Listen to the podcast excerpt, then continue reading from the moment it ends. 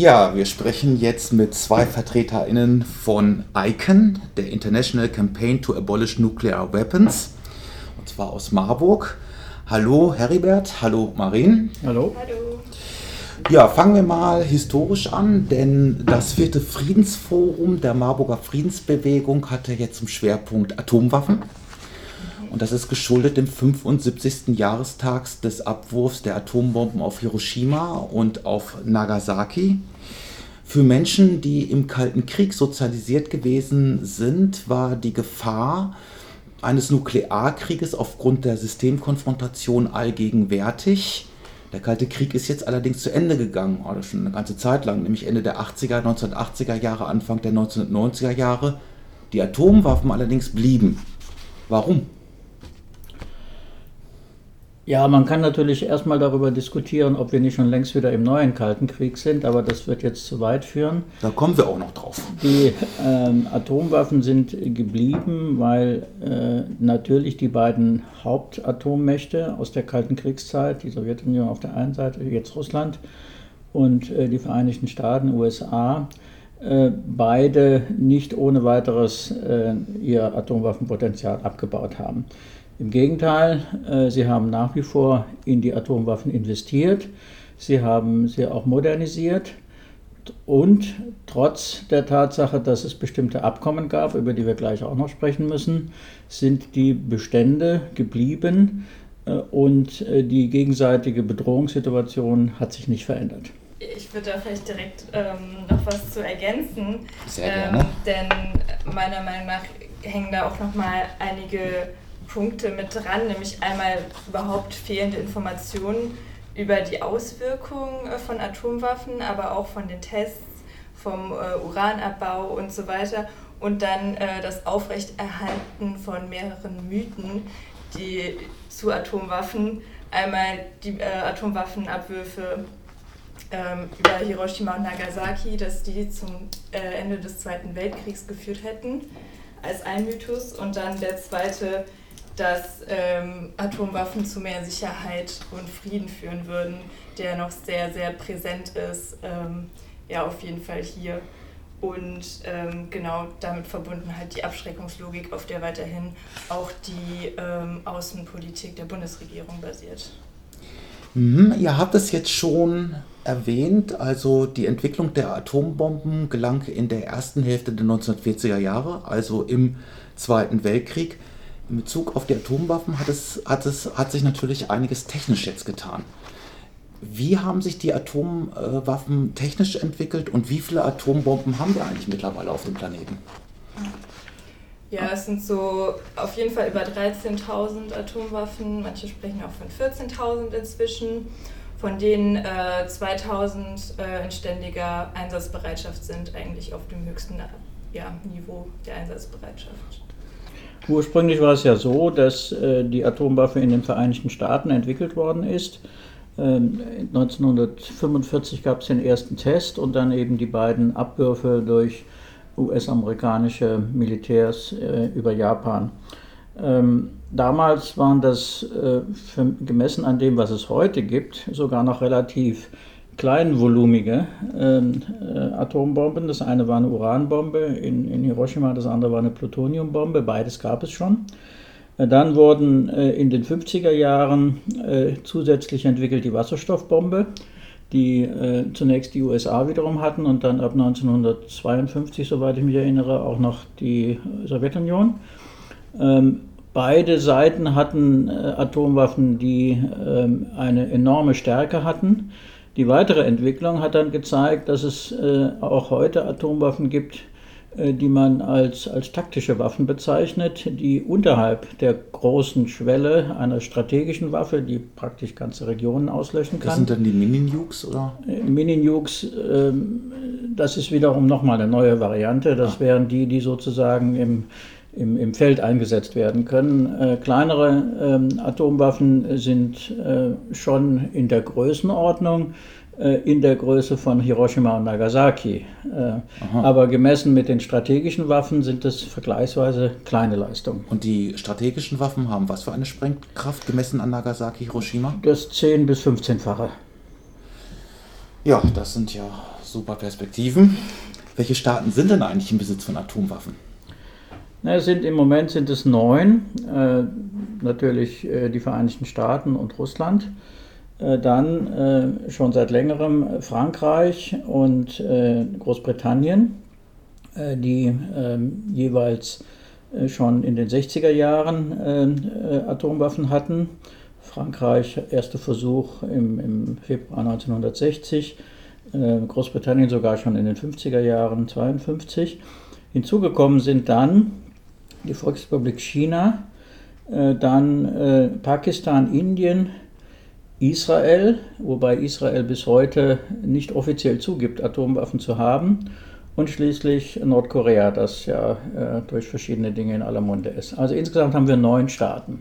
Jetzt gab es ja den Atomwaffensperrvertrag eigentlich.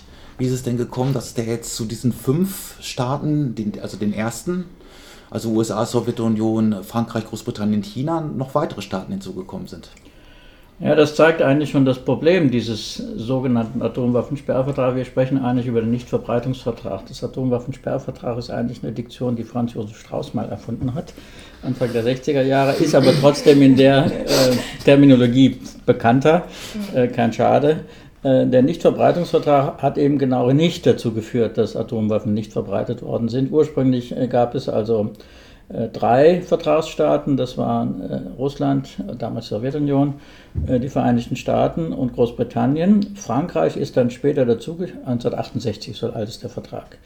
Frankreich ist dann dazugestoßen, 1992, auch die Volksrepublik China und Pakistan, Indien, Israel haben den Vertrag überhaupt nicht unterschrieben.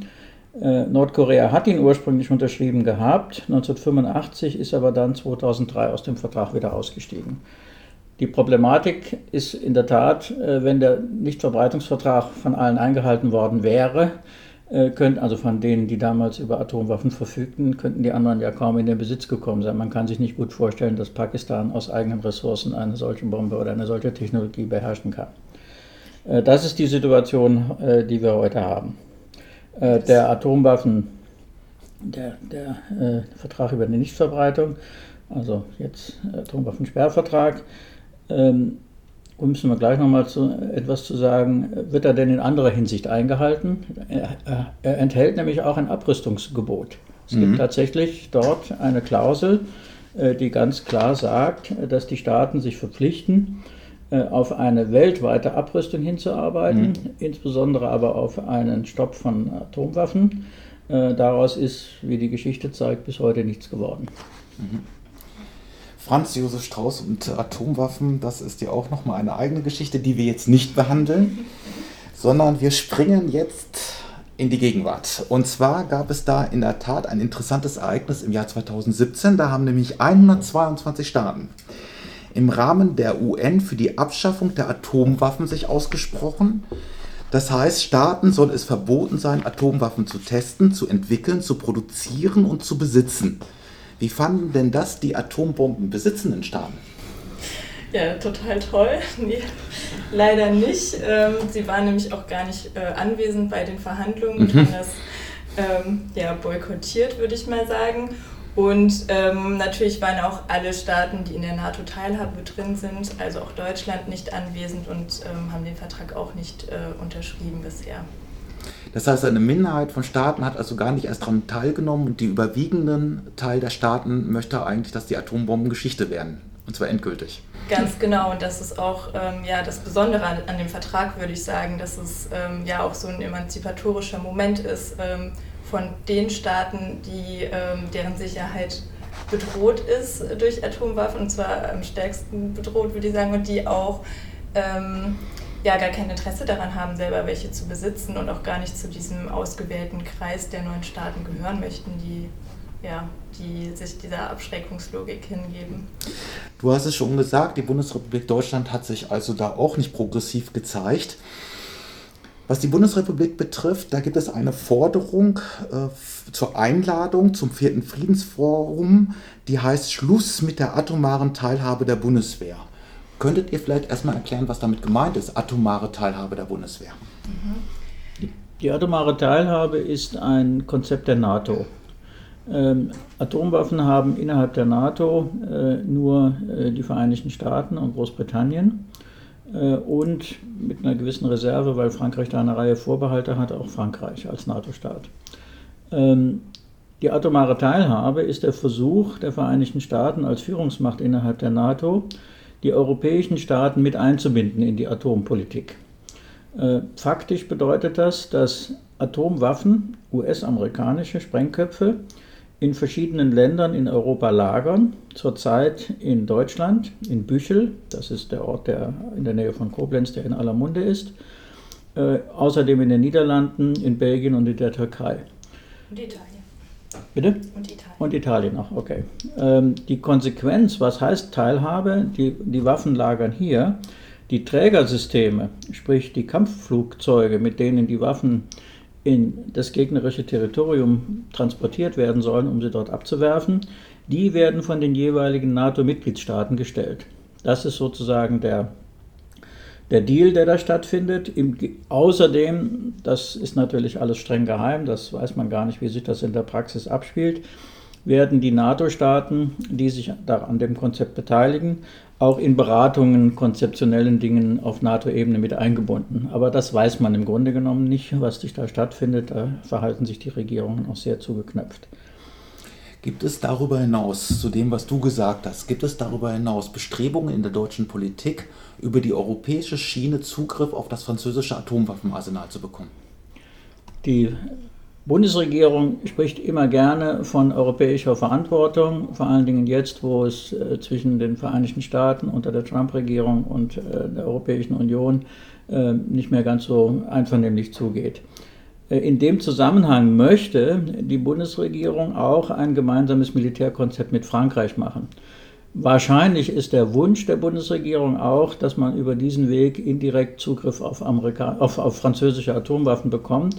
Ich würde aber vermuten, wenn man die Grundpositionen der Franzosen überhaupt in allen militärpolitischen Fragen sieht, dass die unter gar keinen Umständen das zulassen werden. Aber das ist jetzt meine Meinung. Zumal sich ja auch in der letzten Zeit große außenpolitische Differenzen zwischen Frankreich und Deutschland aufgetan haben gegen Balkan, Afrikapolitik ja. und gegenüber Russland. Ja. Ne? Kann ja. ich vielleicht noch etwas zu der nuklearen Teilhabe ja, aber, sagen? Aber, aber, nur vielleicht. Nach, nach, unserer Meinung ist die nukleare Teilhabe auch ein Verstoß äh, gegen den Nichtverbreitungsvertrag. Denn in dem Vertrag haben sich die Atomstaaten verpflichtet, äh, den Besitz und auch die Kontrolle über solche Waffen nicht an Dritte weiterzugeben. Und umgekehrt haben sich alle Vertragsstaaten, die dem Vertrag beigetreten sind, und das sind über 180, verpflichtet, eine solche Kontrolle nicht zu akzeptieren. De facto hat aber die Bundesrepublik zumindest eine Mitkontrolle über die Waffen, die in Büchel gelagert sind. Unserer Meinung nach ist das ein Verstoß gegen den NPT, gegen den Nichtverbreitungsvertrag. Mhm. Jetzt schlagen wir mal eine Brücke vom Kalten Krieg, und zwar dem Ende des Kalten Krieges, bis in die Gegenwart. Und diese Brücke, über diese Brücke gehen wir mit Hilfe des INF-Vertrages. Da ging es um die Abrüstung von nuklear bestückten Mittelstreckenraketen. Diesen Vertrag hatten abgeschlossen die Sowjetunion, Nachfolgestaat heute Russland und die USA.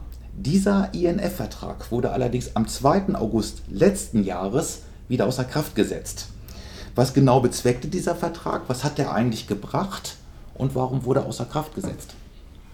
Ich denke, ähm, der INF-Vertrag, äh, was natürlich an dem den so relevant äh, gemacht hat, ist, dass genau um die Kurz- und Mittelstrecken geht, die ähm, Raketen geht, die ähm, im Zweifelsfall auf europäischem äh, Gebiet explodieren würden. Und deshalb die, war dieser Vertrag sehr, sehr gut und wertvoll. Und ja, es ist ein großer Verlust, dass es den nicht mehr gibt. Also die, die Älteren unter uns, das kann ich jetzt sagen, weil ich bin halt ein bisschen älter, erinnern sich ja alle noch an die 80er Jahre NATO-Doppelbeschluss. Da ging es ja genau um diese Mittelstreckenraketen. Pershing kurze 2 Mittel, und genau. Cruise Missiles, ja. Und äh, das Ergebnis war, dass damals die Aufrüstung stattgefunden hat und in der Gorbatschow-Ära 87 wurde dann durch diesen INF-Vertrag tatsächlich eine Vereinbarung getroffen, dass diese Waffen, und zwar sind das ähm, nukleare Waffen, die im Mittelstreckenbereich, das heißt zwischen 500 und 5000 Kilometern, aktiv werden können. Und zwar nur landgestützte, das muss man dazu sagen. Mhm. Also vom See gestützte sind da nicht erfasst. dass die verboten sind und auch vernichtet werden müssen. Und da hat es auch eine Reihe von Kontrollveranstaltungen gegeben. Das hat eine ganze Weile ganz gut funktioniert. Aber im Zuge der äh, wieder aufkommenden Konflikte zwischen, zwischen Russland und, und den Vereinigten Staaten ist das dann mehr oder weniger eingefroren. Beide Seiten haben sich gegenseitig vorgeworfen, gegen den Vertrag zu verstoßen. Gekündigt hat ihn dann letzten Endes äh, die Vereinigten Staaten ähm, im Februar letzten Jahres mit der Wirkung, dass dann im August letzten Jahres äh, ausgelaufen ist. Und einen Tag später hat Russland ihn dann auch gekündigt, das ist ja klar. Wurden überhaupt, also wie viele Raketen wurden denn da vernichtet? Das kann ich dir nicht sagen, das weiß ich nicht. Aber, aber es stehen jetzt noch ordentlich welche. Nein, nein, nein, nein. Das heißt, es ist ja alles eingehalten worden. Mhm. Es ist alles eingehalten worden und unmittelbar nach der Kündigung durch die Vereinigten Staaten haben dann wieder Versuche in den USA stattgefunden Aha. mit dieser Technik. Aha. Also wir gehen mal davon aus, dass die tatsächlich vernichtet worden sind. Ja. Da ging es doch auch noch, ein Konflikt ist ja auch noch mit dem atomaren Schutzschirm, den äh, die USA aufbauen will. Das spielt ja da auch eine Rolle. Vielleicht sagt ihr dazu auch mal kurz noch was? Also der Schutzschirm ist ja eine etwas andere äh, Ebene. Äh, Schutzschirm, da geht es ja nicht um Mittelstreckenraketen, da geht es ja um strategische Raketen, mhm. äh, die also interkontinental wirken. Das heißt, äh, Stationierungen entweder auf den Territorien der Vereinigten Staaten einerseits oder Russlands andererseits oder Stationierung unterirdisch, unterseeig, das sind die berühmten Atom-U-Boote, die in der Lage sind, von dem jeweiligen Territorium praktisch über den Kopf der Europäer hinweg äh, in, in, in dem, im russischen Bereich, wenn es amerikanische sind und umgekehrt Vergeltungsschläge ähm, zu wirken. Das ist ja dann die, die politische Frage, dass man sagt, äh, Schutzschild, in Europa können wir uns nur gegen das vermeintlich aggressive Russland, früher die Sowjetunion, das ist ja sozusagen die Grundthese aller europäischen, westeuropäischen Politik gewesen, dass man sich nur dagegen, dass es eine Überlegenheit der anderen Seite in konventioneller Militärtechnik gibt und dem kann man nur antworten, indem man auf der atomaren Seite das Übergewicht hat. Das war eigentlich die Grundkonzeption. Mhm. Mit der total verheerenden Folge, dass, wenn das wirklich mal passiert wäre, ganz Westeuropa ein einziges Schlachtfeld gewesen wäre mit, mit, mit, äh, mit, mit dem Hauptbereich in der Bundesrepublik. Mhm.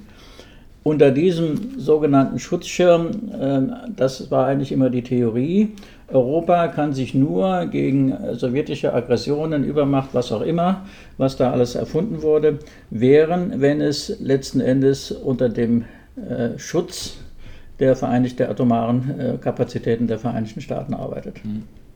Ich dachte eigentlich mehr an den Konflikt, den es gab bei den Überlegungen in Polen und in Tschechien, so einen Schutzschirm zu machen, angeblich gegen iranische Bedrohung. Ja, das ist jetzt wieder ein Thema der Mittelstrecken. Ähm, ja, genau. Das, ja, wir waren ja bei dem genau. INF, bei, bei, den Mittelstrecken okay. waren wir ja. Ja, der Punkt ist natürlich, dass dieses System, auch wenn es äh, natürlich Russland versichert wurde, dass das im Zweifelsfall vor Angriffen eher aus dem Süden äh, schützen sollte, dass äh, ganz klar als Unterstellung verstanden wurde, dass Russland Angriffe plant. Und das hat natürlich ähm, dazu geführt, dass so eine, diese Aufrüstungsspirale, in der wir uns gerade befinden, dass die verstärkt wurde. Mhm. Das hatte ich nämlich im Kopf noch gehabt. Also genau das, diese, diese Schutzschild in Polen und Rumänien, das war die Begründung äh, Russlands, warum äh, die Vereinigten Staaten gegen den INF-Vertrag verstoßen. Weil das, was da technisch installiert wird, sich relativ mühelos umrüsten lässt in Aggressivwaffen, das sind ja Defensivwaffen von der Definition her zunächst mal, äh, und die wären halt unter den INF-Vertrag gefallen. Das ist das Hauptargument von russischer Seite, warum die Vereinigten Staaten gegen den INF-Vertrag verstoßen haben. Ja, und die gegenseitige Abschreckung, wenn man dieser Logik denn jetzt folgen will, wäre natürlich dann womöglich, wenn das denn funktionieren würde mit dem Schutzschirm, dem sogenannten, auch ein Stück weit ausgehebelt. Ja, ja. ja, ich werde hier kritisch angeguckt. Ich wollte nur sagen, also gegenseitig, so heißt es ja. Ich wollte mich der Logik jetzt nicht anschließen. ähm, ich sagte eben, dass die Menschen, die im Kalten Krieg sozialisiert gewesen sind, aufgrund dieses Systemkonflikts die Gefahr eines nuklearen Krieges ja allgegenwärtig eigentlich hatten. Und obwohl es ja nach wie vor Atomwaffen gibt, und zwar mit brutaler Sprengkraft, ihr habt das ja eben dargestellt, scheint mir diese Gefahr heute nicht mehr so allgegenwärtig zu sein. Ist das berechtigt oder wie würdet ihr das sehen? Ist die Möglichkeit eines nuklear geführten Krieges auch heute noch gegeben? Ja, auf jeden Fall. Also diese Abschreckungslogik, von der du ja auch schon geredet hast, beruht ja eben gerade darauf, dass angedroht wird, die Waffen tatsächlich auch einzusetzen im Fall der Fälle. Das heißt, ich habe ja schon gesagt, 2000 Waffen sind eigentlich in ständiger Einsatzbereitschaft. Das heißt, die Gefahr ist da. Es besteht immer die Gefahr von Störfällen. Es gibt eine Reihe von Fällen, ähm, in denen es fast dazu gekommen wäre, dass eine Waffe unbeabsichtigt äh, eingesetzt äh, wurde. Und von daher ist die Gefahr auf jeden Fall äh, ziemlich groß. Ich denke, das Bewusstsein ist halt nicht das gleiche. Ähm, genau, und da lässt sich jetzt vielleicht diskutieren, woran das liegt, aber ich denke, ähm, die Gefahr ist, besteht äh, trotzdem auch gerade vor, ja, vor dem Hintergrund der Modernisierung. Ähm, ich glaube, da hatten wir jetzt noch nicht gesagt, dass es auch diese Modernisierung gibt, die ähm, die Atomwaffen lenkbar machen soll und äh, es gibt dann die Möglichkeit, sie rauf und runter zu regeln, ähm, was natürlich auch die Hemmschwelle für einen Einsatz ähm, extrem äh, niedriger machen könnte. Ja, da stehe ich jetzt, ich armer Tor und verstehe nichts. Lenkbar machen, ja. rauf und runter regeln, was heißt das denn? das heißt, dass ähm, genau die, die Sprengkraft ähm, könnte zum Beispiel verändert werden ähm, genau, was vielleicht äh, die Waffen dann präziser machen soll. Und ähm, genau, was äh, dann vielleicht für die Person, die es einsetzt, heißt, okay, ähm, wenn ich die Sprengkraft niedrig halte, dann setze ich sie vielleicht auch eher mal ein. Dabei bleibt aber natürlich äh, die Gefahr bestehen oder das ähm, ambivalente Bestehen äh, an der Atomwaffe, dass sie eben nicht regional begrenzt eingesetzt werden kann, sondern immer enorme Auswirkungen hat auf äh, Mensch und Umwelt. Der normale Menschenverstand würde ja sagen, meine Güte, also Atom, also da kann man ja äh, das Leben auf dem Planeten ja gleich mehrfach vernichten, aber es gab ja schon, du hattest ja äh, den NATO-Doppelbeschluss mal erwähnt, zu dieser Zeit gab es ein Papier aus dem Pentagon, das erinnere ich noch, Victory is possible. Und das Papier sah vor, also du nimmst Atomwaffen, die explodieren auch nicht sofort auf der Erde, sondern dringen tief ein in die Erde und äh, tun dann die Führungsbunker zerstören. Das nannte, nannte man Enthauptungsstrategie, sodass also sozusagen die atomare Response, also die atomare Antwort nicht mehr möglich sei. Gibt es solche Wahnsinnspläne heute immer noch oder? Ähm, da kann ich offen gesagt nichts zu sagen, das weiß ich nicht. Also äh, entscheidend ist natürlich für die äh, Atommächte, vor allen Dingen für die Großen, dass es äh, immer noch gilt, die sogenannte Zweitschlagsfähigkeit zu erhalten. Zweitschlagsfähigkeit bedeutet, für den Fall, dass ich angegriffen werde, bin ich immer noch in der Lage, einen Gegenangriff zu starten. Selbst wenn ich so praktisch komplett ausgeschaltet werde, bin ich aber immer noch in der Lage, den Gegner so schwer zu verletzen, so schwer zu treffen, dass er ebenfalls äh, praktisch handlungsunfähig wird. Das ist ja, wenn man so will, äh, das, das äh, Konzept der Abschreckung nach dem Motto, äh, wenn ich als erster schieße, sterbe ich als zweiter. Das ist ja mit einem ganz simplen Satz das Konzept der Zweitschlagsfähigkeit. Ähm, das ist nach wie vor natürlich wichtig. Ähm, Russland, USA haben diese Fähigkeit. Ähm, die kleineren Atommächte haben sie nicht. Das, weil dazu braucht man bestimmte technische Voraussetzungen. Man muss zum Beispiel auch die, die Abschussrampen so weit verbergen können, dass der Gegner nicht weiß, wo er hinschießen muss. Deshalb äh, fahren diese U-Boote ja ständig im Meer rum, äh, damit sie ja. nicht entdeckt werden. Das ja. ist ja der Sinn. Was mit China? Hat China diese Fähigkeit? China hat diese Fähigkeit noch nicht. Mhm. Äh, Arbeitet dran. Könnte ich mir vorstellen, dass sie daran arbeiten, keine Frage. Ja. Ähm, man muss natürlich auch sehen, Atomwaffen sind Massenvernichtungswaffen. Das heißt, ich habe immer das Problem, dass ich auch ähm, gegen Kriegsvölkerrecht verstoße. Kriegsvölkerrecht sind ja die Regeln über die Kriegführung, sowas gibt es ja auch. Äh, und das unterscheidet eigentlich scharf zwischen Militärpersonen und Zivilpersonen. Im Krieg sollen Zivilpersonen geschützt werden. Das kann ich mit einer großen Atomwaffe nicht. Und das ist eine der Ideen, warum man eben zielgenauere Atomwaffen haben will, die man noch lenken kann wenn sie zum Beispiel abgeworfen werden oder im Rahmen von Cruise Missiles. um zu sagen, ja, ähm, wir in Anführungszeichen versuchen, Zivilbevölkerung zu schützen. Mhm. Im Ergebnis führt es dazu, dass Atomwaffen eher, die Wahrscheinlichkeit, dass Atomwaffen eingesetzt werden, wird eher höher.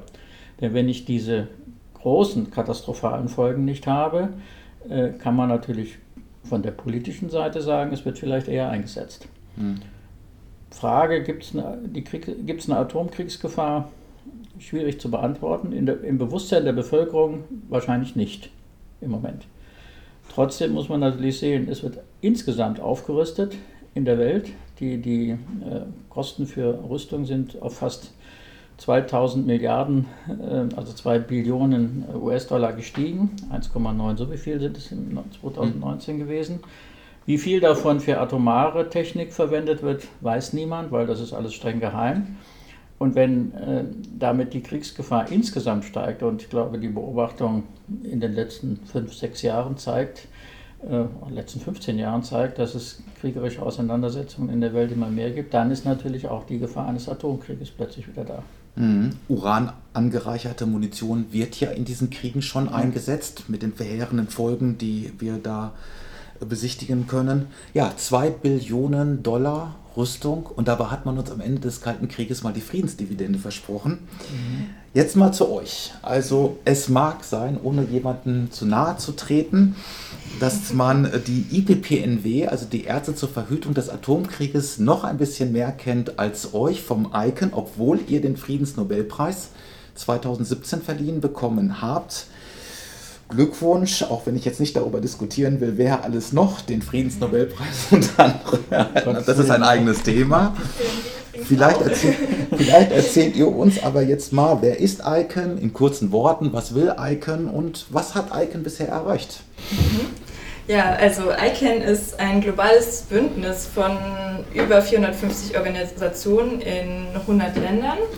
Und genau, 2007 äh, wurde es gegründet in Wien und hat 2013, 2014 ähm, die Konferenzen koordiniert, ähm, die auf den Atomwaffenverbotsvertrag hingewirkt haben, den UN-Atomwaffenverbotsvertrag, den du am Anfang schon erwähnt hattest.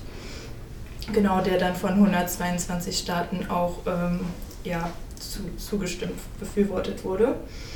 Mm, und von 84 unterschrieben. Äh, inzwischen gibt es 44 äh, Ratifizierung. Ab der 50. Ratifizierung ist der Vertrag dann völkerrechtlich gültig und äh, damit Atomwaffen ähm, völkerrecht, äh, völkerrechtswidrig. Das ist eigentlich ähm, ja, so eine ein sehr große Errungenschaft von, äh, von ICANN bisher.